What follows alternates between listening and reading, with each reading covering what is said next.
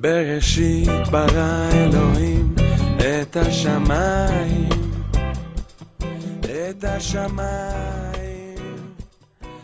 Muy buenos días, buenas tardes, Chabat Shalom, a todos ustedes que nos escuchan. Chabat Shalom, Gabo, ¿cómo estás? Ahora sí, por fin grabando en sábado.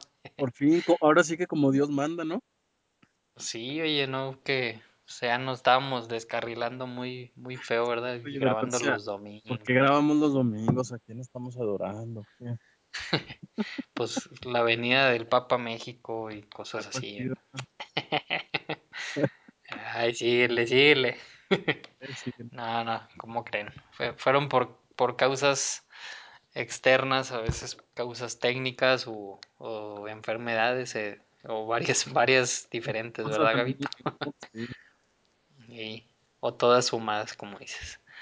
Bueno, pues ho- hoy, hoy nos toca grabar el programa número 21 de la sección de los profetas o la Haftará, correspondiente a la parasha Kitizá, donde en aquella porción de, de la parasha de la Torah del año pasado estudiábamos eh, algunos temas como el aceite de la unción y el incienso, o sea, la fórmula para hacer eh, el aceite y el incienso y como decía, pues que no se usara para otra cosa más que para, para eh, santificar las cosas que los utensilios que se estaban haciendo. También se hablaba sobre el Shabbat, que era la señal entre Dios y su pueblo, el becerro de oro, que pues es algo mucho de lo que tiene que ver esta porción de la Haftarah, o sea, con esa riña entre que si el becerro de oro, que por qué lo estaban este, adorando, este, y no al, a, pues a Dios, al Dios verdadero, este, algo así vamos a ver el día de hoy.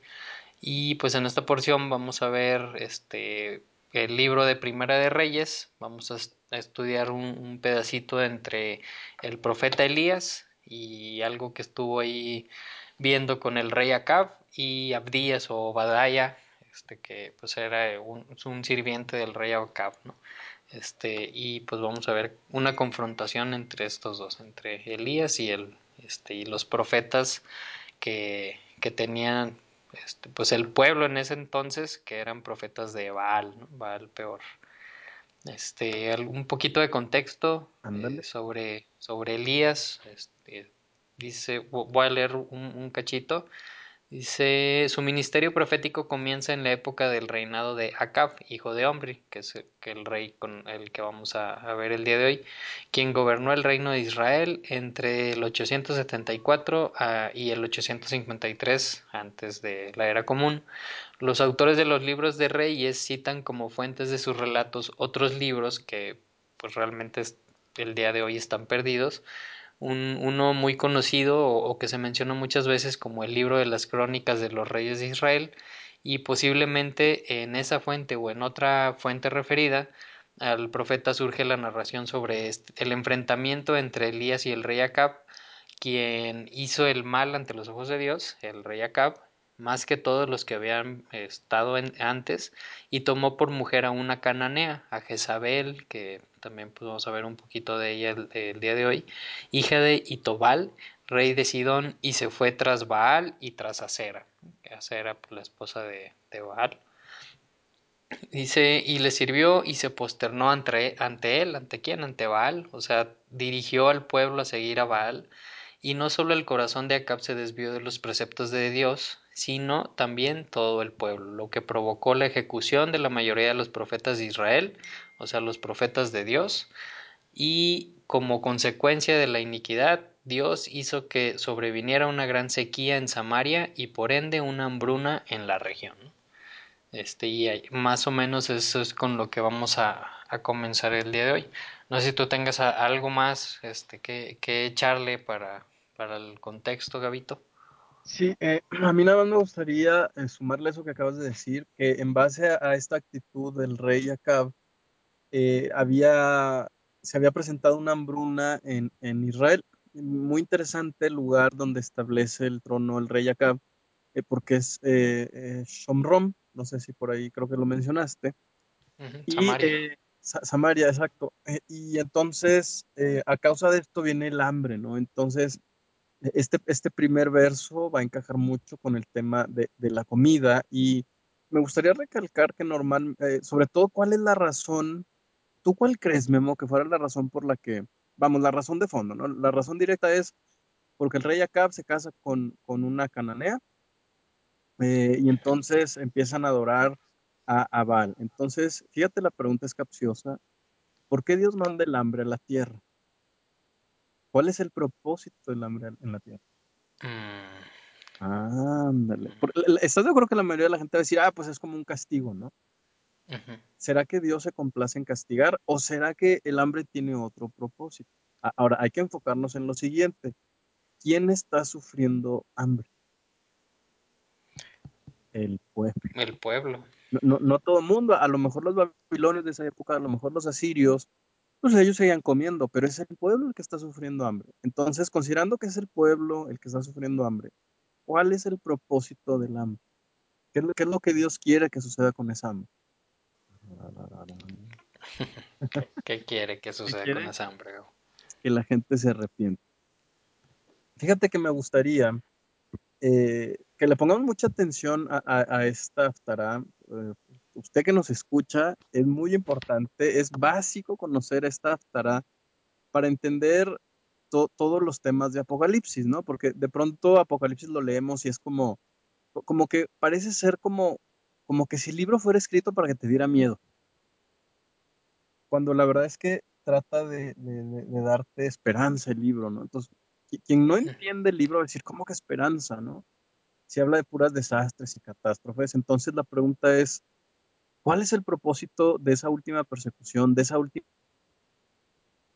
¿Va a ser la misma que la de los tiempos del profeta Elías, ¿no? Entonces, Mm, eh, eh, alguien podría decir, bueno, ¿y qué tiene que ver el profeta Elías con el Apocalipsis? Pues todo, ¿no? Eh, la imagen del profeta Elías es tan fuerte en el judaísmo que hay que recordar que, que la última profecía de Malaquías dice que antes de que venga el gran y terrible día del Señor, va a venir este profeta, ¿no? Va a venir este profeta a volver el corazón de los padres hacia los hijos y de los hijos hacia los padres. ¿Qué significará eso, no? Eh, en otras palabras, está diciendo que lo mismo que hizo en aquella ocasión lo va a volver a hacer al final de los tiempos. ¿no? Es tan importante la figura del profeta Elías que, que se le menciona cada vez que termina Shabbat, eh, eh, cuando se hace el Brit Milá para los hijos, ¿no? ¿no? O sea, se, se espera ujú. su llegada. Eh, entonces, prácticamente en el judaísmo se dice que, que antes del reino milenial, ¿no? de, de ese Shabbat de mil años, pues este, él va a ser el precursor, va a ser una figura muy importante. Entonces, eh, quédense porque más adelante, ahora sí que quédense todo el programa porque más adelante vamos a hacer exactamente esta conexión con el principio del reino milenial que menciona Apocalipsis. O sea que si no viene Elías, no viene el El Mesías. Mesías, exactamente. Exactamente. Y, y bueno, es, alguien me podría decir, bueno, esa es una perspectiva muy judía. Ya vamos a ver qué dice, qué tiene que decir el libro de Apocalipsis al respecto. Entonces vamos a ver que, que las, eh, las situaciones que se presentaron en esta aftara que estamos eh, analizando se van a volver a presentar en los últimos tiempos. Pues sí, sí se parece mucho. Bueno, entonces, bueno, vamos a comenzar a leer eh, Primera de Reyes 18, capítulo 18, desde el versículo 1. Y dice, después de un largo tiempo, en el tercer año, la palabra del Señor vino a Elías. ¿Y será en el tercer año de qué? Pues se sobreentiende que es en el tercer año desde la hambruna, ¿no? O sea, de la sequía que comenzó. Entonces dice, vino la palabra del Señor a Elías y le dio este mensaje, ve y preséntate ante Acab, Acab, el rey de Israel, que voy a enviar lluvia sobre la tierra. O sea, o sea voy a acabar con la sequía, ¿no? Ve y, y dale este mensaje. Versículo 2. Así que Elías se puso en camino para presentarse ante Acab en Samaria. Había mucha hambre. por lo que decíamos ahorita, ¿no? Imagínate ya después de tres años de sequía, pues ya el hambre debe de estar a, pues a un punto muy, muy, muy alto, ¿no? Un grado muy... Sí, sí. Entonces, sobre todo, pues, ¿qué le doy a mis hijos? O sea, ¿cómo le hago para, para estar alimentándolos, ¿no? Y, y eso te puede llevar también a cometer otro tipo de, de actos, este, pues, no, no correctos. Claro, fíjate que es muy, per- perdón la interrupción. Em, este tema de acá, de verdad, eh, habría que leer eh, no sé, Primera Reyes, allá por el capítulo 20 hasta el 22 todavía. Eh, es, es, una suerte, Memo, de, de, situación política tan difícil como la que estamos viendo, yo creo, viviendo ahorita en el mundo. Eh, es, e, este rey, por culpa de su esposa, fíjate que en mis comentarios yo encontré que era fenicia, no que era cananea. Pero bueno, al, algo así ha de ser, ¿no? Para efectos paganísticos, pues viene a ser lo mismo. Y, y entonces eh, llega un momento en el que eh, Elías va a denunciar a este rey como un rey asesino con una frase que se ha vuelto muy célebre en el judaísmo, que es Aratzahata Begam y Arashta, que significa ¿acaso has de asesinar y también heredar?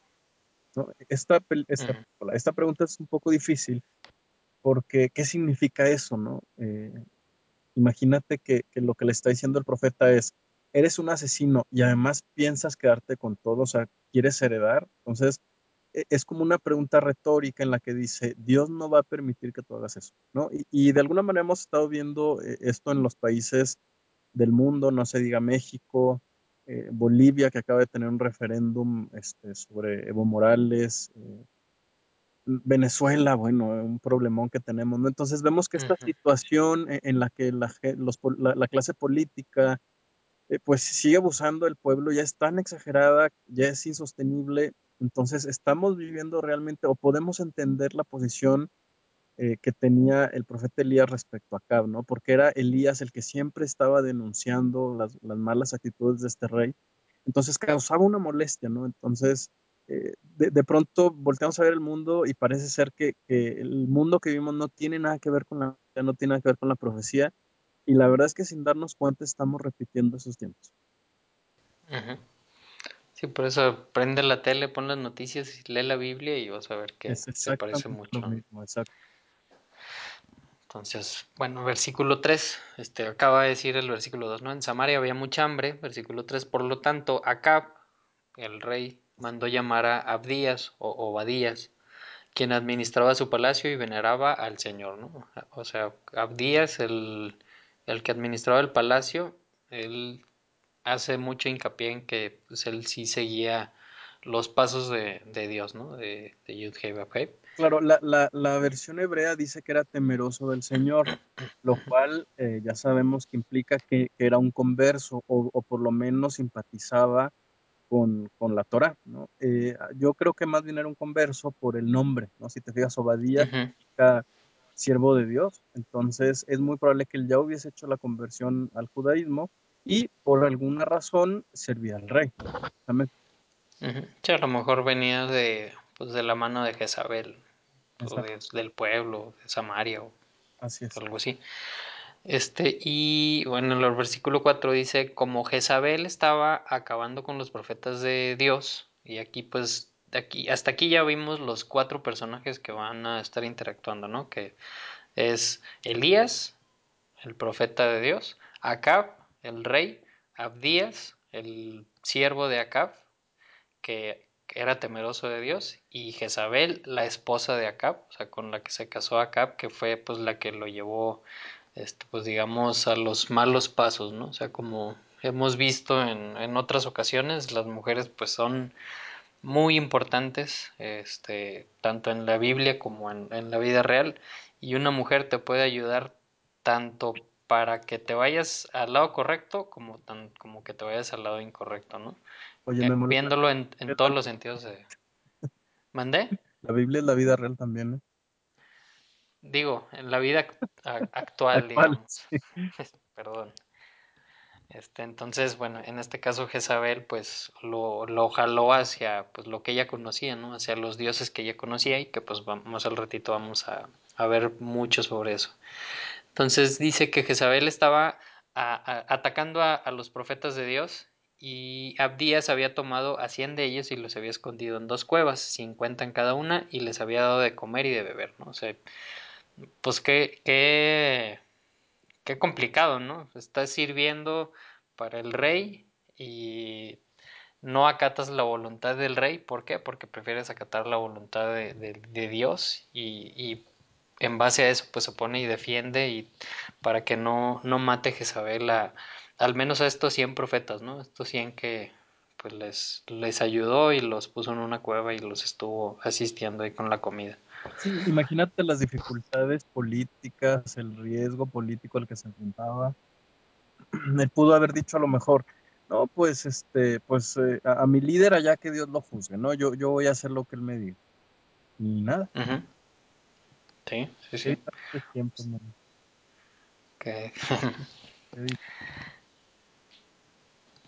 Versículo 5. Acab instruyó a Abdías, el rey le dijo a su siervo, recorre todo el país en busca de fuentes y ríos, tal vez encontremos pasto para mantener vivos los caballos y las mulas y no perdamos nuestras bestias. Así que se dividieron la tierra que iban a recorrer, Acab se fue en una dirección y Abdías en otra. Este, y ahí, pues, se me hace un poquito raro, ¿no? O sea, el rey andaba ahí en los campos buscando agua. fuentes y ríos, este, Así de fea estaría la sequía, ¿eh? Sí, imagínate. Entonces, versículo 6. Así que, ah, perdón, versículo 7. Abdías iba por su camino cuando Elías le salió al encuentro y al reconocerlo, al reconocerlo, Abdías se postró rostro en tierra y le preguntó, mi señor Elías, ¿de verdad es usted? O sea, pues no, no sé cómo lo, lo habrá reconocido, ¿no? Porque digo, a lo mejor en estos tiempos, pues sería fácil reconocer a algún personaje, este, pues por la tele, por los noticieros, por eh, el periódico, el Facebook, etcétera, ¿no? Pero en aquellos tiempos, pues cómo, cómo, cómo corría la voz para que lo hubiera reconocido, ¿no?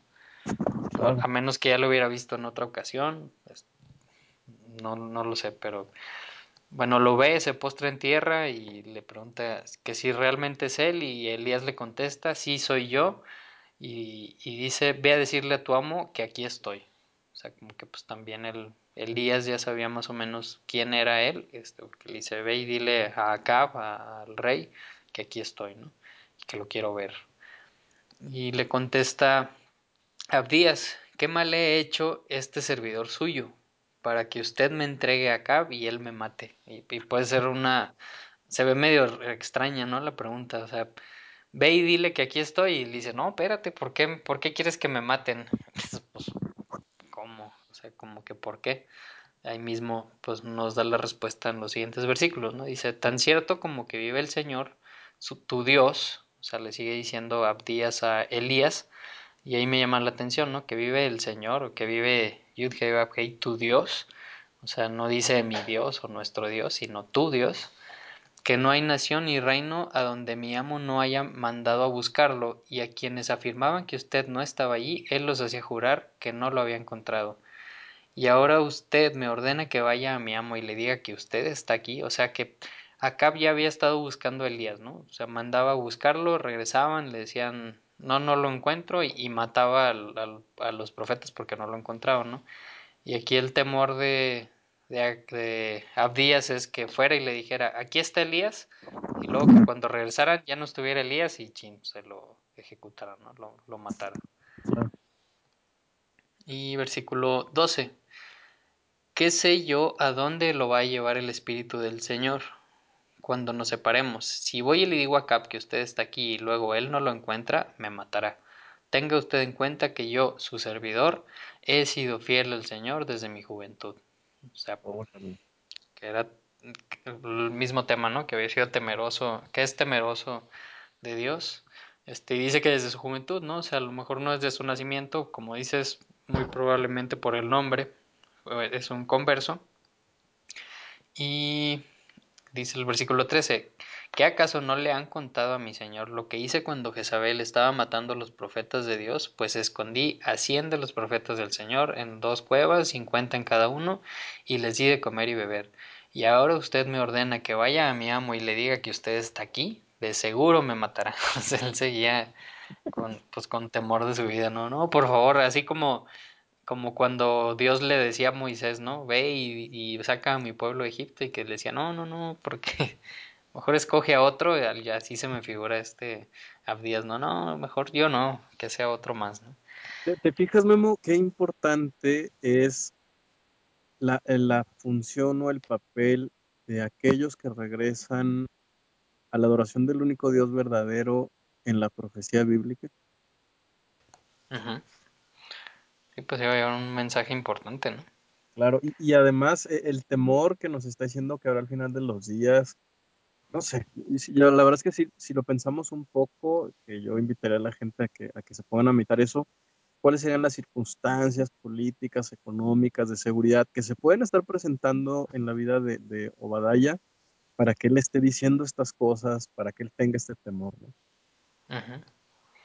Sí, o sea, o, o me, me cuadro a- al rey o me cuadro a la situación actual y, para quitarme de problemas, este, pues le sigo la corriente y, y fluyo con ellos y hago todo lo que ellos hacen, como todo lo que ellos comen, festejo cuando ellos festejan, exacto. o me paro fuerte y digo confío en ti Dios y Y lo pues hago. voy a ser un poco diferente a, a lo que hacen todos. Yo sé que me van a decir que estoy loco, yo sé que me van a decir que eso ya no, yo sé que a lo mejor cuando ahorita pues es, digamos que está tranquilo, ¿no? La situación en cuanto a ese respecto.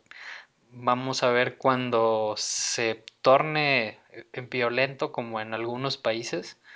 Híjole, ahí sí va a ser mucho más difícil, ¿no? Decir, no me importa, yo confío en Dios y voy a seguir guardando sus fiestas, voy a seguir comiendo lo que Él me dice que voy a comer, etcétera, etcétera, etcétera, ¿no? Entonces, pues sí, sí, es, es difícil, ¿no? No, no es cualquier cosa y, y, pues aquí Abdías o Obadaya, Obadías, pues sí, qué, qué, difícil situación porque estaba en el ojo del huracán, ¿no? Exactamente. Y en el mer, o sea, vamos, su jefe es el que ordena que, que sean todas las cosas que no se deben de hacer, pero él es temeroso de Dios, ¿no? Ahora sí que, ¿Y, tú crees, Gabo, que por ejemplo, vamos a hablar de, de ese personaje de Abdías, que estaba, su jefe, como dices, ¿no? Es el que ordenaba que se hicieran o no se hicieran todas las cosas que, que ordena Dios. ¿Tú crees que Abdías en una o muchas ocasiones tuvo que hacer cosas de acuerdo a, lo que le estaba pidiendo a- eh, su, su rey? Claro, de, hecho, fíjate creo que, que que sí, yo creo que sí. Por, por ejemplo, una de ellas, eh, yo, yo creo que tenía que haber meditado mucho cómo hacer, cómo ejecutar las órdenes, ¿no? Porque prácticamente estamos viendo cómo dice, tú buscas hacia allá, yo busco hacia acá, vamos a buscar cada quien agua y pues ahí me avisas, ¿no? Entonces, digo, de- definitivamente se, encon- se encontraba en, en este, mm, eh, ¿cómo te diré? En este estatus de sujeción, ¿no? Pero, pero también vemos que él, por debajo del agua o escondidas, pues procuraba hacer la voluntad de Dios o lo que él sabía que estaba bien. Eh, eh, otra cosa importante es que el libro no nos manifiesta qué tan bueno era, ¿no? E- Él nada más lo, se lo dice como referencia a Elías. No es una persona que esté anunciando que él tiene la verdad, que él es bueno, que él es obediente, que él sí, que él sí guarda Shabbat, que él sí come kosher, que él no come mm, este, camarones, ni cucarachas, ni... Sí, sí me explico, o sea, e- es un tema, Memo, de, e, es un cuate, o bueno, así decimos en México, es una persona que, que de verdad está haciendo lo que tiene que hacer. Él está enfocado en sí mismo y, no hay otra manera. Digo, imagínate que de repente le decía, no, pues manda que maten a, a tales profetas. Y el otro salía corriendo y los escondía, disfrazaba la situación. O sea, es una persona que se la ve tan difícil en su vida diaria, Pero lo demostraba con acciones. pero lo demostraba con acciones. Exacto. El libro no, no habla, dice, no, no hacía propaganda, no publicaba en Facebook. No, no, él, él ha- hacía lo que sabía que tenía que hacer. Y eso es exactamente, ese es exactamente el perfil que Dios necesita para involucrarlo en esta historia de Elías, que, que va a ser tan importante para nosotros y para la humanidad prácticamente. Sí, así es.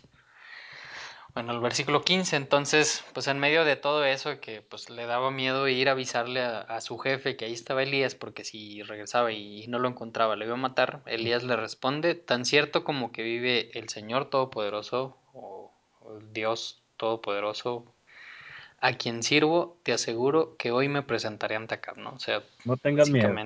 no tengas miedo, te doy mi palabra que aquí voy a estar, ¿no? Entonces, pues, versículo 16, Abdías fue a buscar a Acab y le informó lo sucedido, así que este fue al encuentro de Elías. Y cuando lo vio, le preguntó, ¿eres tú el, ¿eres tú el que está causando problemas a Israel? O sea, Acab, el rey, le pregunta a Elías, ¿eres tú el que está causando problemas a Israel? ¿Er- sea, ¿Eres, tú el que andas eh, judaizando, Memo? Que tienes una Ajá. página judaizante y que enseñas puras cosas que ya no, Exacto. convenciendo gente de otras cosas. ¿Eres tú, Memo? Es, esa es la pregunta que le está haciendo, ¿no? Esa es la pregunta que le estás. O sea, aquí estamos adorando a Baal No molestes. los domingos. Tú vete con tus cosas a otro lado, ¿no? O Sí, te pero- matamos. Pero eh, no, ve- no vengas a molestarnos a las ovejitas. Exacto. Este, es, esa es la pregunta, exactamente.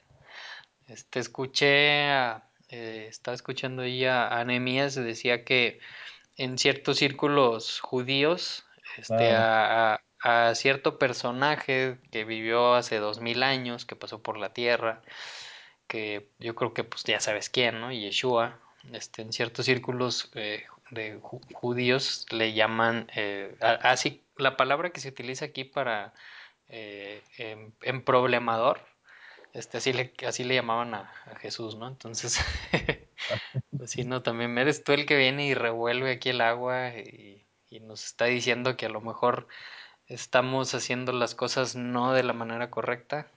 Este, entonces, pues sí, ¿no? Es, es- ese es el, el espíritu de esa pregunta, ¿no? Claro. Eres tú el que está diciendo que no estamos haciendo bien y que no es el domingo y que... Ay, bueno. Pensar a la gente y que molestas y ahí vienes otra vez con tus enseñanzas. ¿Y qué abres la Biblia? Pues ¿para qué abres la Biblia? Si están los libritos donde viene todo lo que debemos de saber. Nada más es que tengas amor y fe y ya, no, no molestes. Entonces, bueno, y le contesta Elías, no soy yo quien le está causando problemas a Israel, quien se los causa son tú y tu familia. Órale. Hijo, qué duro. Porque El han abandonado los mandamientos del Señor y se han ido tras los Baales. Tómala. Órale. ¿Y qué significa Baales, por cierto? Baal, pues Señor, ¿no? O sea, fíjate, fíjate bien la respuesta de, de- de Elías, de verdad me impresiona. Lo, lo que le está diciendo es, tienes un problema de perspectiva. No te das cuenta que el que es estorbo a Dios eres tú, no yo. ¿Por qué? Porque en vez de promover el estudio, eh, el cuestionamiento, las preguntas, ¿no? Hay un dicho por ahí que dice que la, verdad se perfecciona con la contradicción. Es decir, mientras más preguntas nos hacemos, es más fácil que lleguemos al conocimiento de la verdad. Pero cuando alguien dice, no, no estudies, no investigues, no preguntes, ah, bueno, ese es un estorbo. ¿Por qué? Porque. Es justo que la gente conozca a Dios, ¿no? A través de hacerse preguntas, a través de darse cuenta que hay respuestas a esas preguntas. Es- es- ese es todo, ¿no? Ese es todo el tema, ¿no? Por, algo Israel significa el que lucha contra Dios, ¿no? Luchando contra Dios, cuestionando, haciéndonos preguntas, meditando, es como vamos a llegar a entender la verdad, no, no con una fe ciega, man. Entonces e- es lógico y es evidente porque esa gente trata de, torcer la Biblia y decir, no, no preguntes, acéptalo así como es y ya. Sí, o sea, si, si, te si te comienzas a preguntar estas cosas, ya estás pecando y te vas a ir al infierno, ¿no? Sí. Eh, Hay un dicho que leí alguna vez que decía, el que cuestiona, duda. Y el que duda, El que duda, pues se va al infierno, entonces no dudes. Imagínate, cuestión. cuestión, exacto. Pues sí, sí está muy fuerte la, la respuesta y, o sea, eh, una es esa y también, ¿no? O sea, que le dice, has abandonado los mandamientos de Dios. Este, no sé, ahí también sí suena mucho eso de, no, eso ya no, eso ya pasó, eso ya- era antes, eso déjaselo a los judíos, los mandamientos ya no, ya tenemos otros, ¿no? Entonces, pues sí, sí, creo que sí se, se comienza a parecer mucho, ¿no? A, la actualidad como estaban hace 2800 años. Claro, y, y ahora hay que recordar que los, en el judaísmo también se está viviendo este, este cuestionamiento, ¿no? De, de pronto la gente con los medios de comunicación que hay, Memo, también ellos están haciendo preguntas, también hay un proceso de retorno. De pronto pensamos que es nada más acá, ¿no? Con, con las ovejas perdidas de la casa de Israel. También la casa de está pasando por ese proceso de reconversión, de cuestionarse. Entonces, eh, no creamos que somos los únicos, ¿eh? No nos creamos tan especiales. Exactamente. Me quitaste las palabras del micrófono. Entonces Elías le sigue diciendo, ¿no? O sea, ya le dijo, yo no soy, eres tú el que está causando todo esto. Ahora convoca de todas partes del pueblo de Israel para que se reúnan conmigo en el monte Carmelo con los 450 profetas de Baal y los 400 profetas de la diosa Acera que se sientan en la mesa de Jezabel, ¿no? O sea, 850 profetas este, contra uno, ¿no? 850, 450 de Baal y 400 de Acera contra Elías, ¿no? Y, y aparte, ¿no? O sea, llama al pueblo para que venga. Acab convocó en el monte Carmelo a todos los israelitas y a los profetas.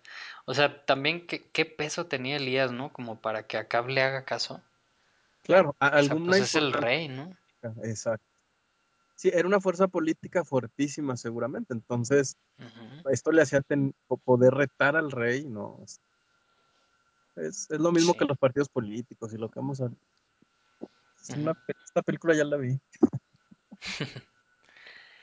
Entonces, bueno, pues convoca a, todo, a todos los israelitas y a los profetas. Entonces, versículo 21, Elías se presentó ante el pueblo y dijo, ¿hasta cuándo van a seguir indecisos? Liter, literalmente dice, ¿hasta cuándo van a saltar entre dos ramas? Uh -huh. hay, hay, la, la, palabra que se utiliza bien, es la raíz que se utiliza en, en pesaj, este, que pesaj es pues, saltar o brincar o pasar por alto, ¿no? Entonces básicamente le está diciendo hasta cuándo van a estar brincando entre, bueno, sí, creo que sí, pero mejor me sigo por acá, ¿no? Este, oh, oh, oh. Híjole. Fíjate, fíjate nada más. ¿A quién crees que se esté refiriendo? Imagínate la gente que viene en esa época como en la actualidad, ¿no? Hay gente que no guarda en lo absoluto, hay gente que guarda mucho, hay gente que guarda poco. Bueno, la mayoría, o, todos los que está viendo el profeta Elías, son de los que medio sí creen y medio no. ¿En uh -huh. qué crees que creyeran y en qué crees que no creyeran? ¿Qué crees pues que harían? En lo que no les convenía, ¿no? En lo que no le convenía. Entonces, no estamos hablando de gente que no sabe. Uh -huh. Estamos hablando de gente que sí sabe. Estamos hablando de gente que sabe lo que es un Shabbat. Estamos hablando de gente que sabe lo que es Pesach, que sabe lo que es Sukkot, que sabe que el nombre de Jesús no es Jesús, sino Yeshua.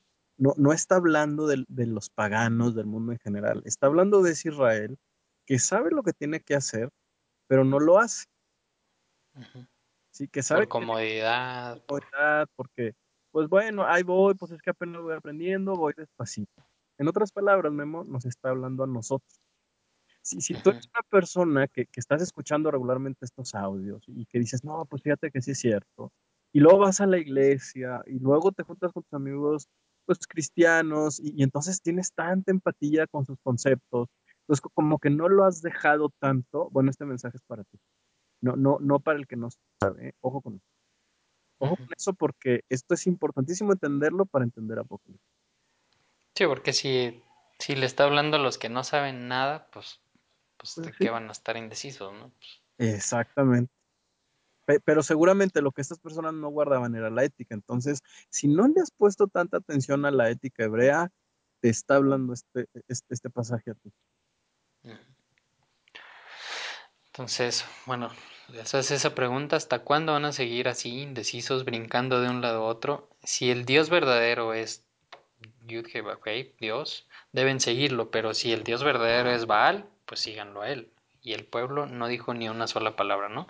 Y ahí pues eran, como dices, ¿no? Le estaba hablando a esos que, que sí sabían, pero que pues se los estaba llevando la corriente a, a, a seguir a Baal por, pues, por Jezabel y por todo lo que, lo que ella trajo, ¿no? Todo su contexto y todo lo que le inyectó al, al rey y al pueblo, pues los, se los estaba jalando la corriente para allá, ¿no? Claro, y, y, otra pregunta que importante es, ¿por qué no le contestan nada? Porque él se avienta su discurso y no, no contestan nada a estas personas. pues porque será, ¿no? que pues, ¿qué tenían que decir?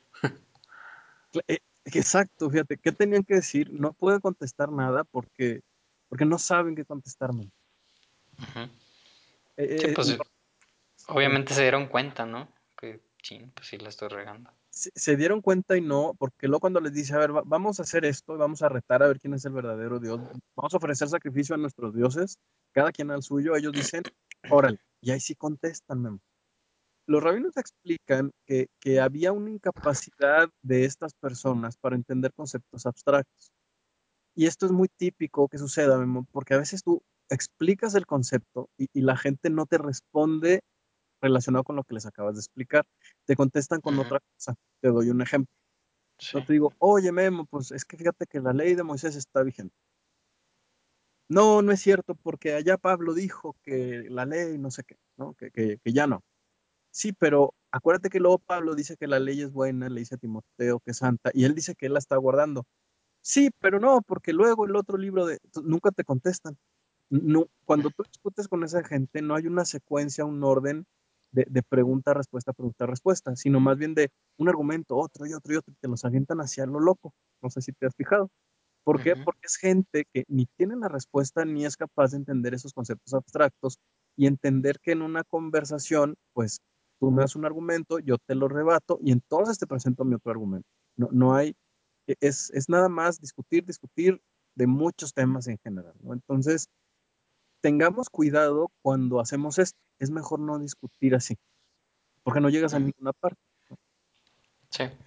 Sí, o sea, mejor o, o uno, o sea, si tú ves que empiezan así, pues mejor ya, Sí, ya, ahí, ahí le paras y tú ahí pues, pues así dicen los proverbios, ¿no? O sea, si estás con un, no me acuerdo exactamente cómo dice, pero si vas a discutir con alguien que, que no, o sea, que no va a, a entrar en razón, pues mejor darte la vuelta y Mejor vete, la...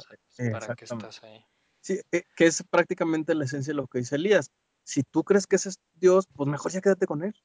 Pero si Sí, crees que ese es el Dios verdadero, pues ya deja aquello, ¿no? exacto.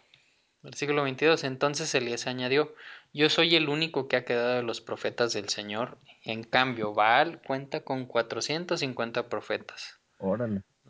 O sea, entonces, pues a lo mejor sí Baal trae más, más poder, ¿no? Trae más power, pues tiene más. No, y, y deja tú, la verdad es que en la mayoría de las iglesias cristianas, la- el, la- la- la in- el indicativo que tienes razón es que tienes confirmación de otros profetas.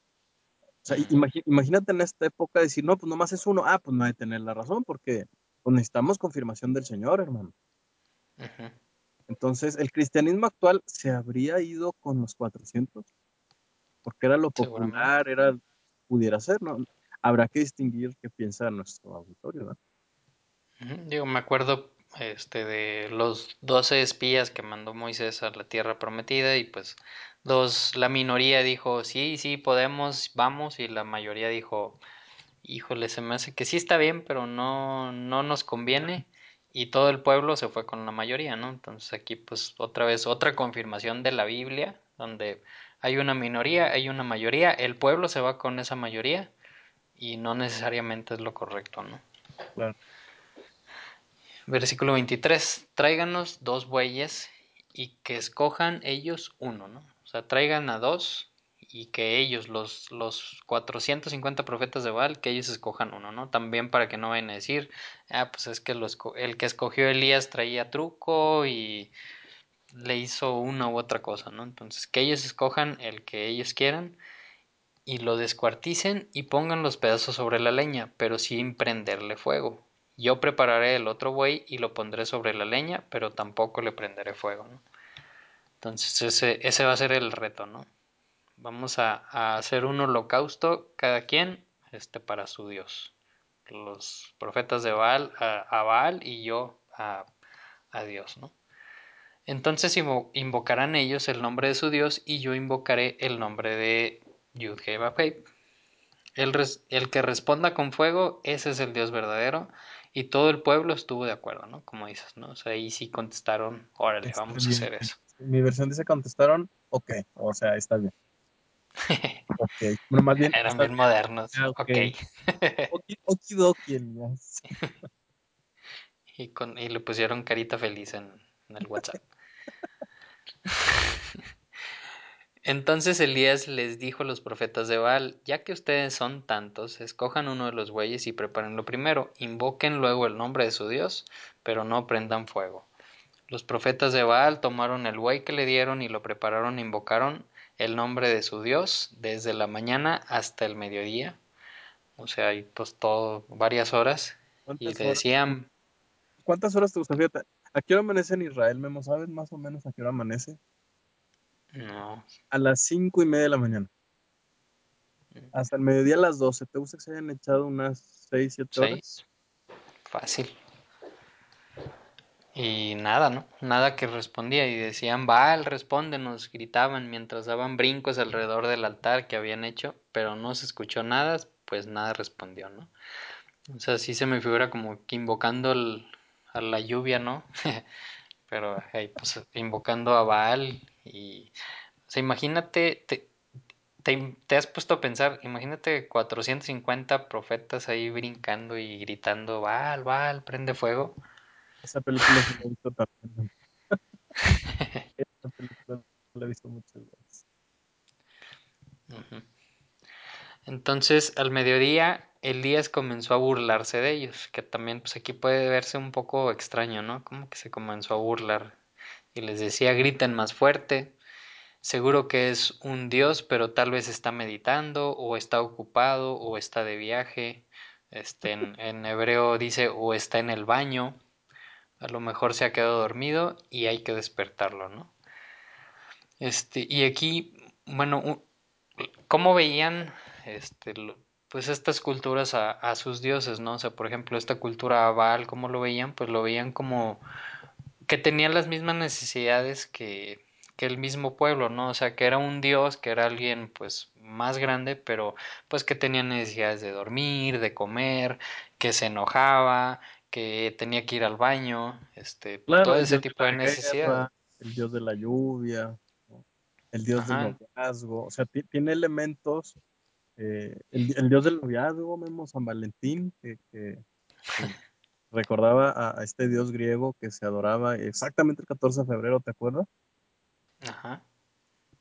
¿Alguien sabe cómo se llama este dios?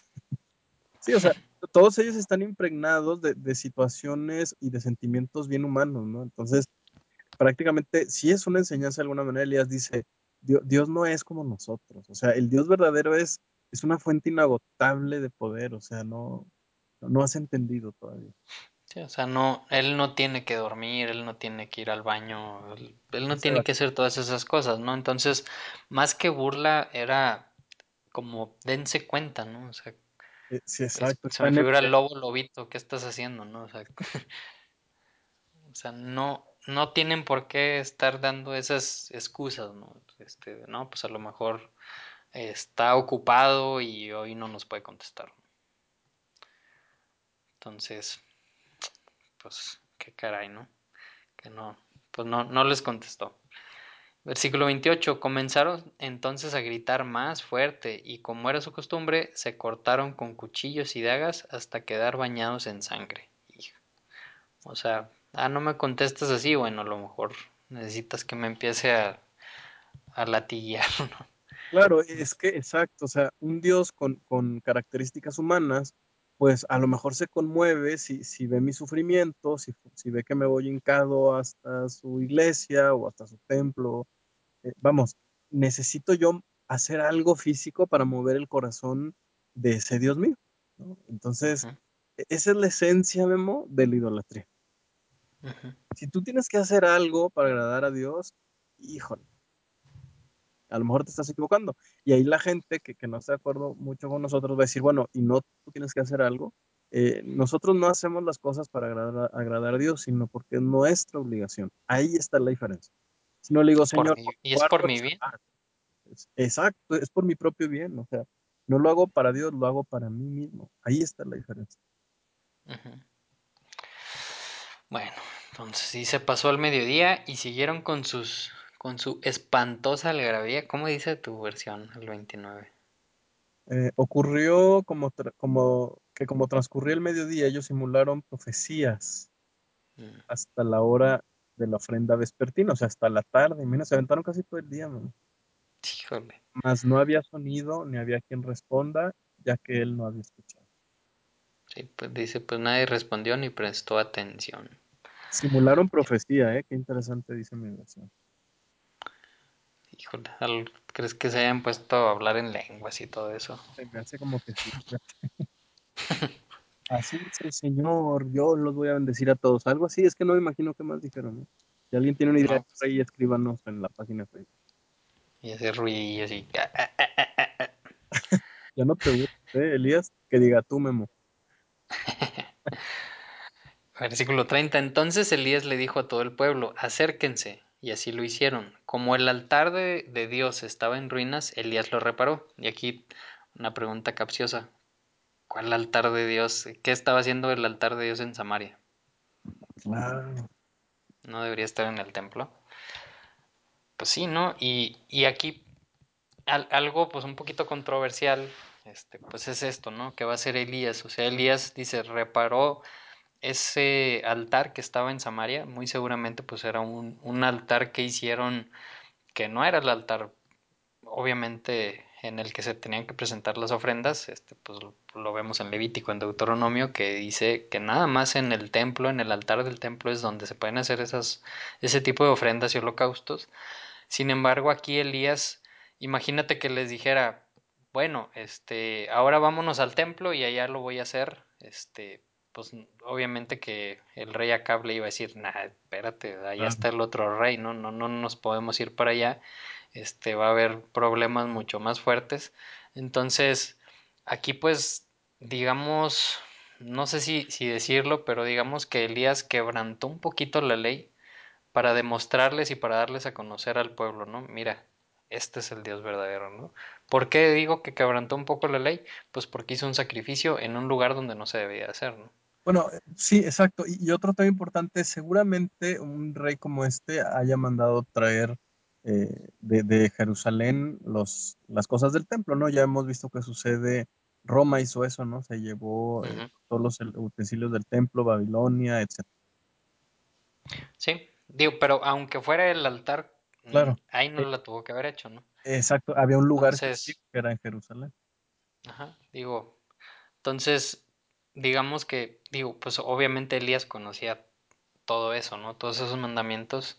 Sin embargo, era algo que tuvo que hacer para mostrarle al pueblo, hey, dense cuenta que están haciendo, que están adorando a un Dios que pues no es el Dios verdadero, ¿no? Y, y qué impresión, ¿no? O sea, qué impresión que Dios, aun y que haya visto, chin, este Elías va a hacer algo que yo le dije que no hiciera eh, en mis mandamientos, no, pues no le voy a contestar porque está, está de necio, ¿no? Pues no, obviamente que no, ¿no? Y, y digo, Elías hizo eso porque Dios se lo ordenó, obviamente, ¿no?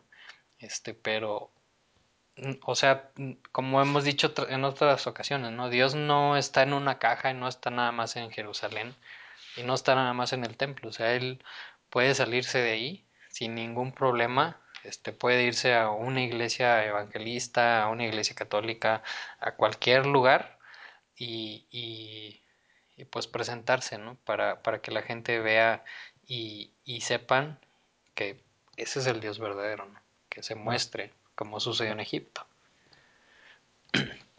Entonces, bueno, dice Elías lo reparó y luego recogió dos, doce piedras, una por cada tribu descendiente de Jacob, a quien el Señor le había puesto por nombre Israel, o sea, al, pues al papá del, del, al papá Jacob, Jacob. Dice, y con las piedras construyó un altar en honor al Señor y alrededor cavó una zanja en que cabían 15 litros, aquí dice de cereal, este, que luego le van a echar agua, ¿no?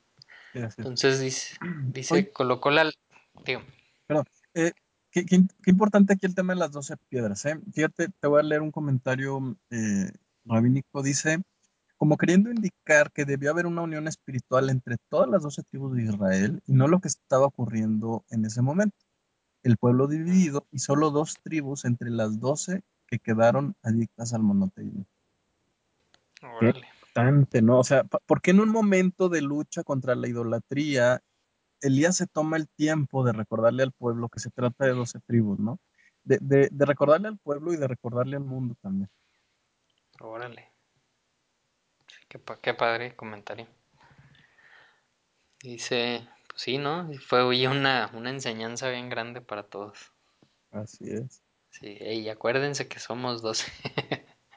Exacto. Órale.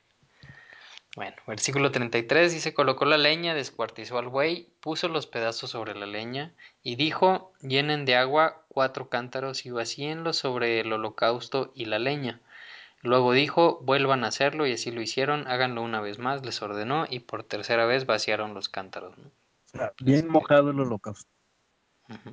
¿Cómo se va a quemar eso, Memo? Pues si las cosas mojadas no se queman. Pues con mucha gasolina. Sí, o sea, pues como que está haciendo las cosas para fallar, ¿no? Exactamente. Qué confianza en, en Dios tenía.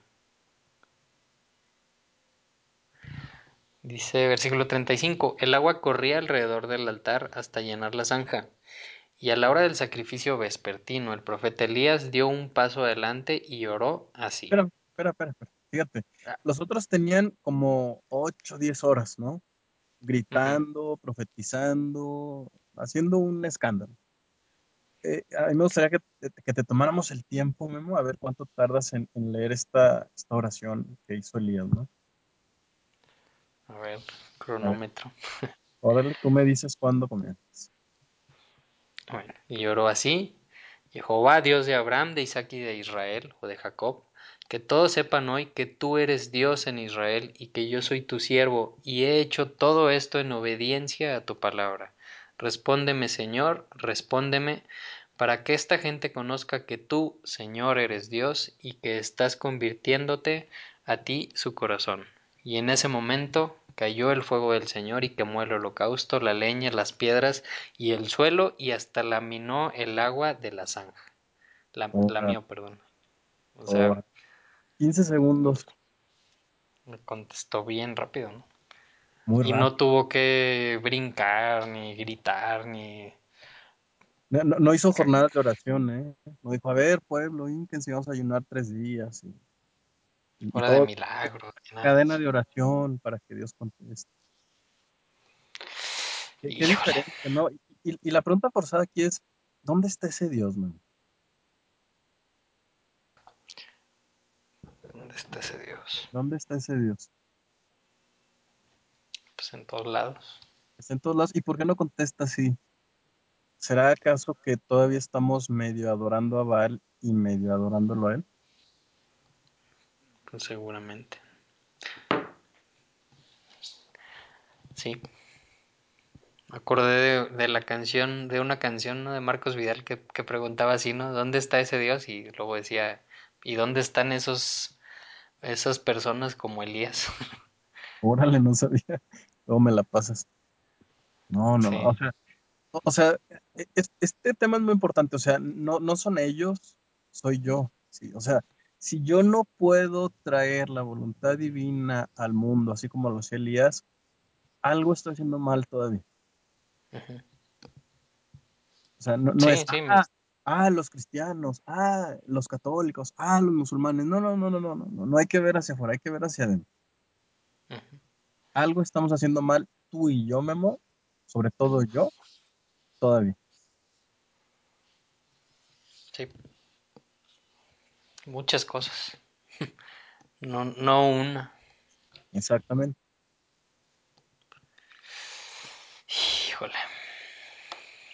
Y bueno, para terminar, no sé si quieres hacer la conexión con Apocalipsis. No, no, si quieres acábalo, apenas lo vamos a hacer. Ok, dice el verso 39.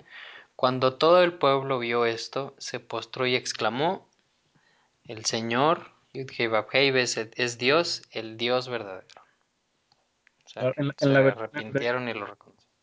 en la versión hebrea dice, lo vio todo el pueblo y cayeron sobre sus rostros y dijeron, Adonai es Elohim, Adonai es Elohim. O sea, entonces tiene un montón de sentido, ¿no? Todo esta hambre era para qué? Para que el pueblo se arrepintiera. Y, y aún así no se arrepintieron del todo, ¿no? ¿Qué, qué le Sí. pasó a Elías? ¿Te acuerdas tú qué le pasó a Elías? Se lo llevó el carrito de Se fuego. fue el carrito de fuego. Mashiach Airlines pasó por él y dijo, vámonos de aquí, tú no perteneces a este lugar. Eh, me gustaría que leyéramos eh, así rápido y yo creo que, que la- la- los temas van a ser eh, conexiones muy rápidas cuando leamos Apocalipsis 11. Ok. ¿no? Si quieres te doy cinco segundos para que llegues a Apocalipsis 11. Uno, Ya estoy. Ah, bueno. Dice, eh, entonces me fue dada una caña semejante a una vara de medir, está hablando el apóstol Juan, y se me dijo, levántate y mide el templo de Dios y el altar y a los que adoran en él, pero el patio que está fuera del templo déjalo aparte y no lo midas, porque ha sido entregado a los gentiles y ellos hollarán la ciudad santa 42 meses, tres años y medio. Y daré a mis dos testigos que profeticen por 1260 días vestidos de silicio. Fíjate qué chistoso, me hacías hace rato un comentario en el que decías, ¿qué hacía el altar afuera, no? Ujú. que haber una restauración primero de, de- de los elementos santos del templo para que empiecen a suceder estas cosas. Verso 4, estos dos testigos son los dos olivos y los dos candeleros que están en pie delante del Dios de la tierra. Es decir, han estado observando la historia de la humanidad. Elías encaja bastante. Sí. Si alguno quiere dañarlos, sale fuego de la boca de ellos y devora a sus enemigos. Y si alguno quiere hacerles daño, debe morir él de la misma manera. Estos tienen poder para cerrar el cielo, a fin de que no llueva en los días de su profecía, y tienen poder sobre las aguas para convertirlas en sangre, y para herir la tierra con toda plaga cuantas veces quieran. Qué casualidad, Memo, ¿no? Que se nos está hablando de elementos comunes al profeta Elías, aquel que se, dijo que vendría antes de la venida del Mesías. Ujú. Verso 7, Fuego. cuando, exacto. Verso 7, cuando hayan acabado su testimonio, la bestia que tuve del abismo hará guerra contra ellos y los vencerá y los matará. ¿Cómo, Memo? No, pero, pero ellos son siervos de Dios, nunca les va a pasar nada malo. ¿Por qué los va a matar? Los siervos de Dios nunca han sufrido, el pueblo de Dios nunca ha sufrido, siempre es bendición, bendición, bendición, eh, ma- maldición mala, sufrimiento malo, feo, guacala, fuchi, no lo queremos. Puras bendiciones para nosotros. Ay, ¿a cuál pueblo de Dios te refieres tú? ¿Cuál pueblo de- Exactamente. Es- es- ya, ya, ya me entendiste. Y sus cadáveres estarán en la plaza de la grande ciudad, que en sentido espiritual se llama Sodoma y Egipto, donde también nuestro Señor fue crucificado. Y los de los pueblos, tribus, lenguas y naciones verán sus cadáveres por tres días y medio y no permitirán que sean sepultados. Y los moradores de la tierra se regocijarán sobre ellos y se alegrarán y se enviarán regalos unos a otros, porque estos dos profetas habían atormentado a los moradores de la tierra. O sea, eran unos em, que llevaban problemas a, a al la pueblo, a la tierra. así Lo como Elías. Así que decía, ah, eres tú el que anda ahí sacando a los pobres cristianos. Digo, bueno, no eran cristianos, ¿verdad? Es un decir. Sodomarios. Así es. Pero después de tres días y medio entró en ellos el espíritu de vida enviado por Dios y se levantaron sobre sus pies y, gran, y cayó gran temor sobre los que los vieron. Y oyeron una gran voz del cielo que les decía, suban acá, y subieron al cielo en una nube y sus amigos los vieron. En aquella hora hubo un gran terremoto y la décima parte de la ciudad se derrumbó, y por el terremoto murieron en número de siete mil hombres, y los demás se aterrorizaron y dieron gloria al Dios del cielo. Fíjate que termina igual el pasaje. Sí. Entonces, cu- ¿cuál, es, ¿cuál será el propósito de esa última persecución tan difícil que, que, que se ve a lo lejos, Memo, pero ya se ve? ¿Cuál crees que es el propósito? ¿Será Pues acaso que es- reunir 12 piedras? A lo mejor. ujú. Se- ¿Será a lo 12 mejor piedras. De reunir 12 pre- piedras que decidamos ya dejar de hacer lo que sabemos que no debemos de hacer? ¿Será acaso eso? A lo mejor, ¿no? Nos arrepintamos. Que nos arrepintamos, ¿no? No es que, ah, Dios está enojado y quiere ver con quién se quita, ¿no? Dios no, no, no castiga sin una buena razón. Así es. Muy interesante la conexión. Sí, entonces si, si, vuelves a leer todo el pasaje que acabamos de entender, pues te está diciendo prácticamente por qué la necesidad de, de una tribulación más, que no va a haber otra como esta, eh, por qué Elías es el, el precesor del Mesías, es yo creo despertarnos y hacernos ver que debemos ser más radicales, porque estamos tan cómodos en nuestras vidas, con un pie aquí y otro pie allá, entonces pues a lo mejor eso es con lo que hay que acabar para darle la entrada a ese milenio, a esos mil años de Shabbat que, que vamos a poder disfrutar. Y pues el arrepentimiento, como siempre, el arrepentimiento es el, el factor más importante en la profesión. Exacto. Sin arrepentimiento no hay nada, no hay redención, no hay nada de, de lo demás. Exactamente. Wow. Pues muy bien, estuvo muy padre Sí. la porción. Excelente, Gabo. Muchas gracias. Gracias por tu tiempo. No, ya sabes. Gracias. Todavía, todavía Shabbat Shalom, casi casi ya se Nos hacía falta. por acabarse. Sí, hombre. Pues muy bien, Gabo. Muchas gracias. Este, si ya no hay algún otro comentario, pues nos despedimos. Te damos gracias a, a todas las personas, como siempre, que se quedan al- hasta el final. Este, pues les mandamos muchos saludos, que tengan una muy buena semana y pues nos escuchamos dentro de una semana. Shabbat Chao, shalom.